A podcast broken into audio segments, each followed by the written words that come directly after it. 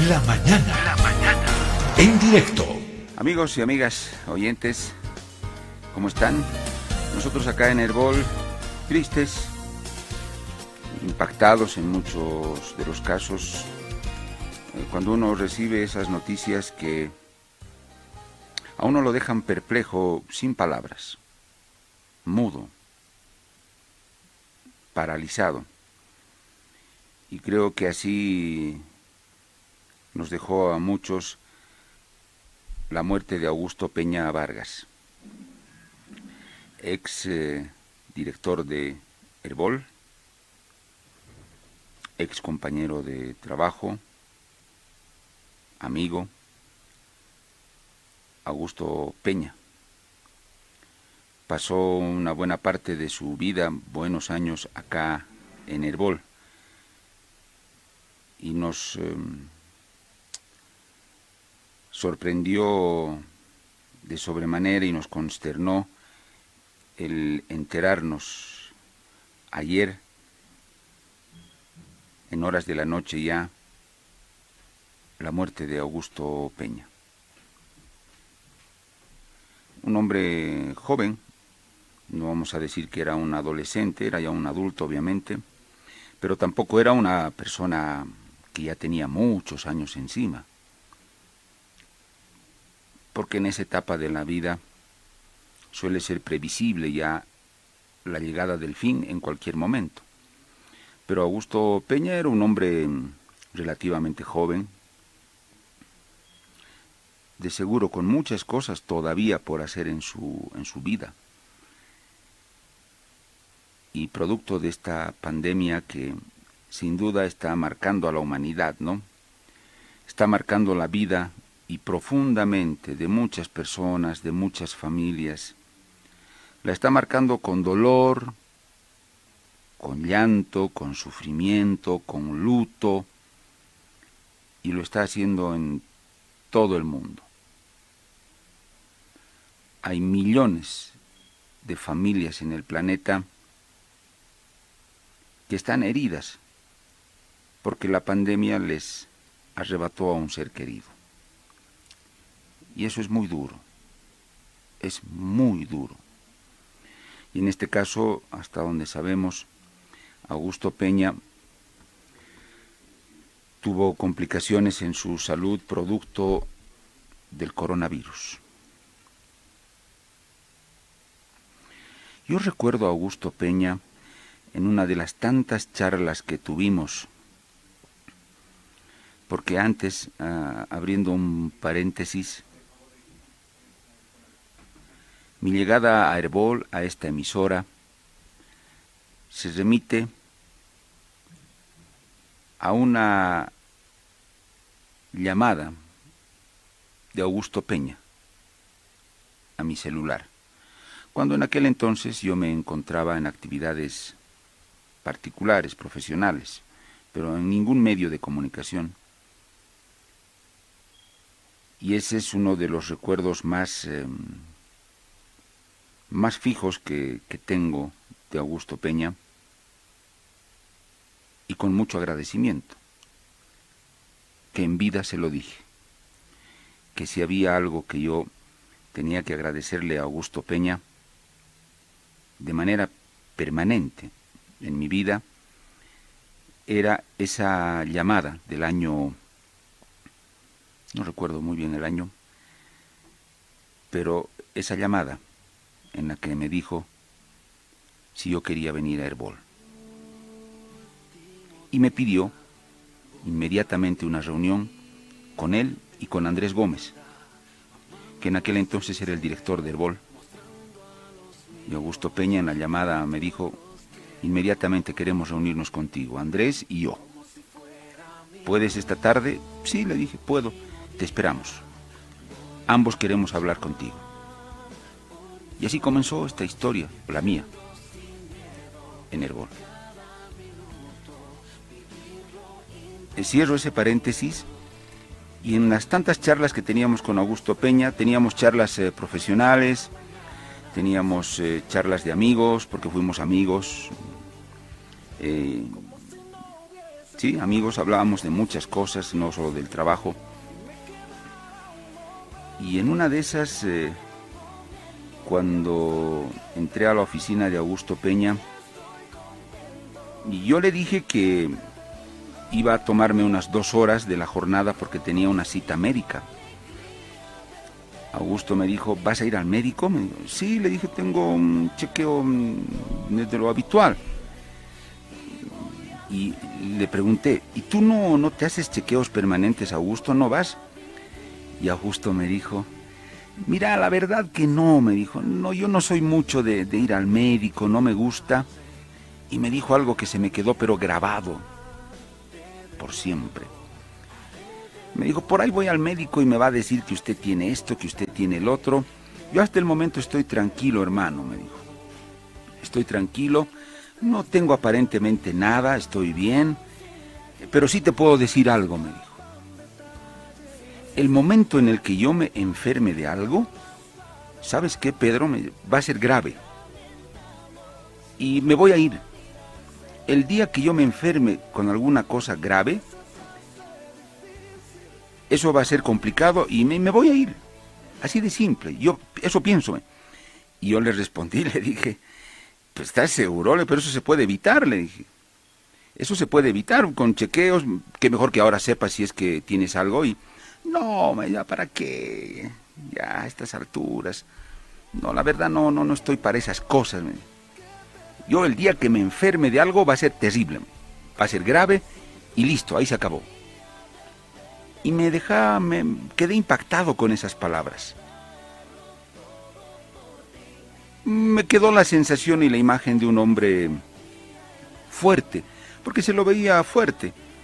Peña era de una contextura física que denotaba cierta fortaleza, no era un hombre grande.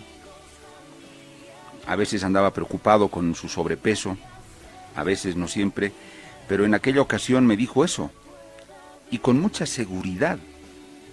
No, no, no, no quiero yo, no soy de los de estar yendo permanentemente al médico y que me diga una y otra cosa y que los medicamentos, no, no me dijo.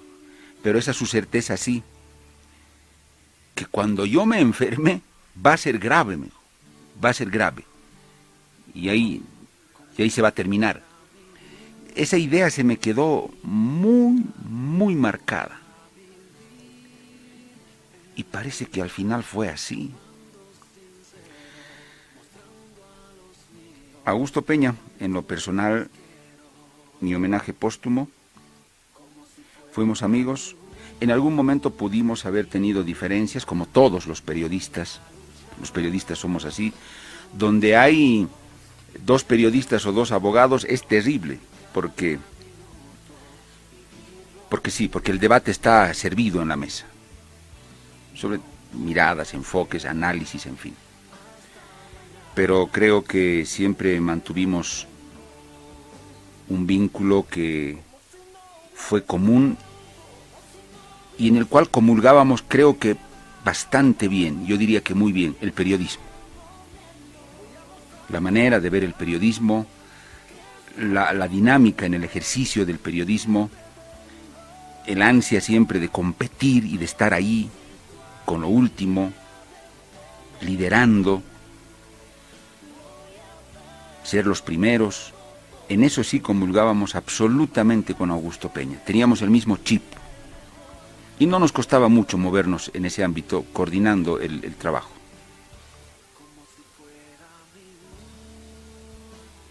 Homenaje a Augusto Peña, que tuvo un paso largo por Herbol, dejó huella y eso se nota. Contribuyó, periodista de mucha experiencia, periodista de un olfato fino, muy fino al momento de percibir lo que es noticia y lo que no es. Porque los periodistas somos así como pesos sabuesos olemos la noticia y olemos qué es lo que va a trascender mucho, qué va a impactar, qué es importante, en qué detalle está la noticia. Para un titular, ya sea escrito o de radio, en qué debemos anticiparnos, por dónde comienza a sentirse ese aroma a noticia importante. Y Augusto Peña dejó ese, ese estilo de, trabajo. Paz en la tumba de Augusto Peña nuestro reconocimiento, mi gratitud en lo personal, el reconocimiento a su aporte, a su trabajo, a los años en los que él estuvo acá, la huella que dejó en Herbol. Al compañero de trabajo, al amigo, al exdirector de Herbol, a nombre de todos los compañeros acá en Herbol, de todos absolutamente, y también en la red, Herbol, nuestro sentido homenaje póstumo a Augusto Peña. Él hizo varias, muchas cosas en Herbol, fue la voz característica durante mucho tiempo de los noticieros de Herbol, el Bolivia en contacto, ¿sí? Tuvo en él a una voz identificada con el Bolivia en contacto en sus tres ediciones. Augusto Peña, sí, dejó marca, dejó huella en Herbol, en la red Herbol.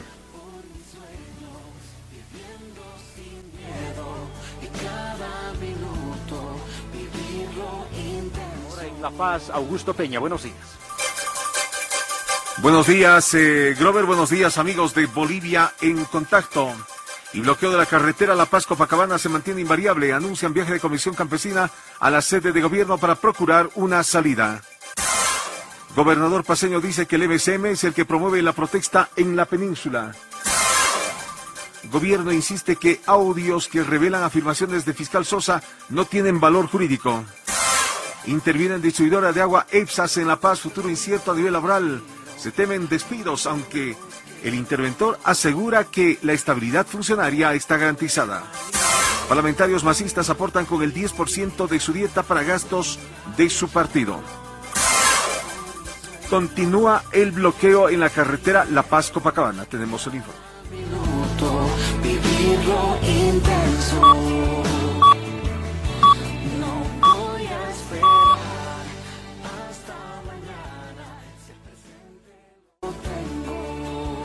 Las 12 en punto. A partir de este momento, el sistema completo de la red Herbol de noticias en todo el país presenta Bolivia en contacto. el noticiero nacional que une al país. Nuestras noticias al.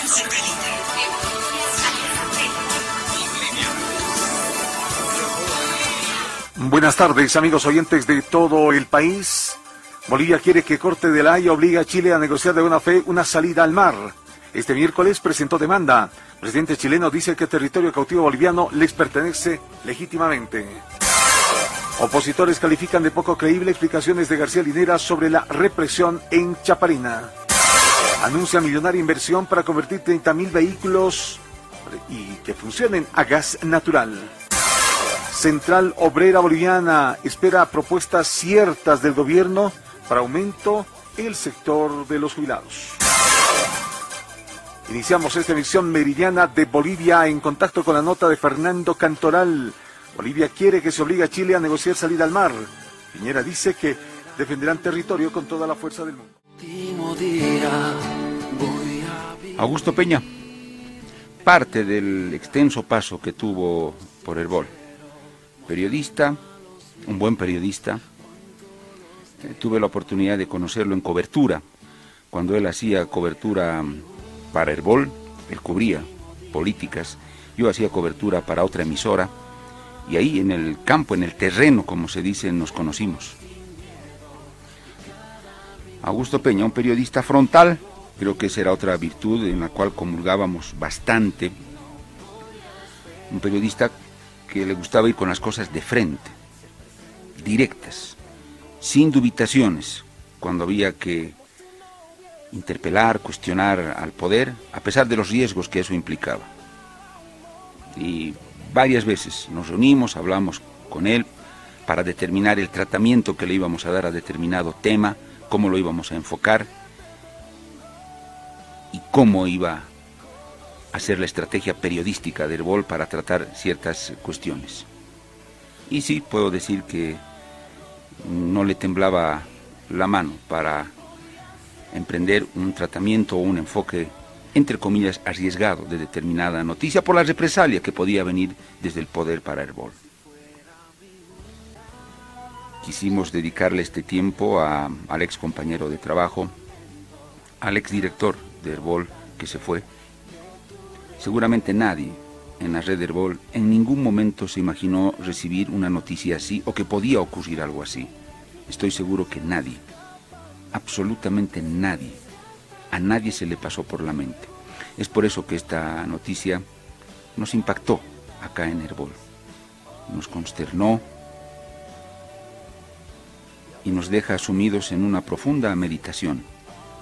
La muerte, el mensaje que siempre trae la muerte, tendría que hacernos mejores personas a los que nos quedamos acá un tiempo más porque es solo un tiempo más. La muerte tendría que hacernos mejores personas a los que quedamos por algún tiempo más acá. estoy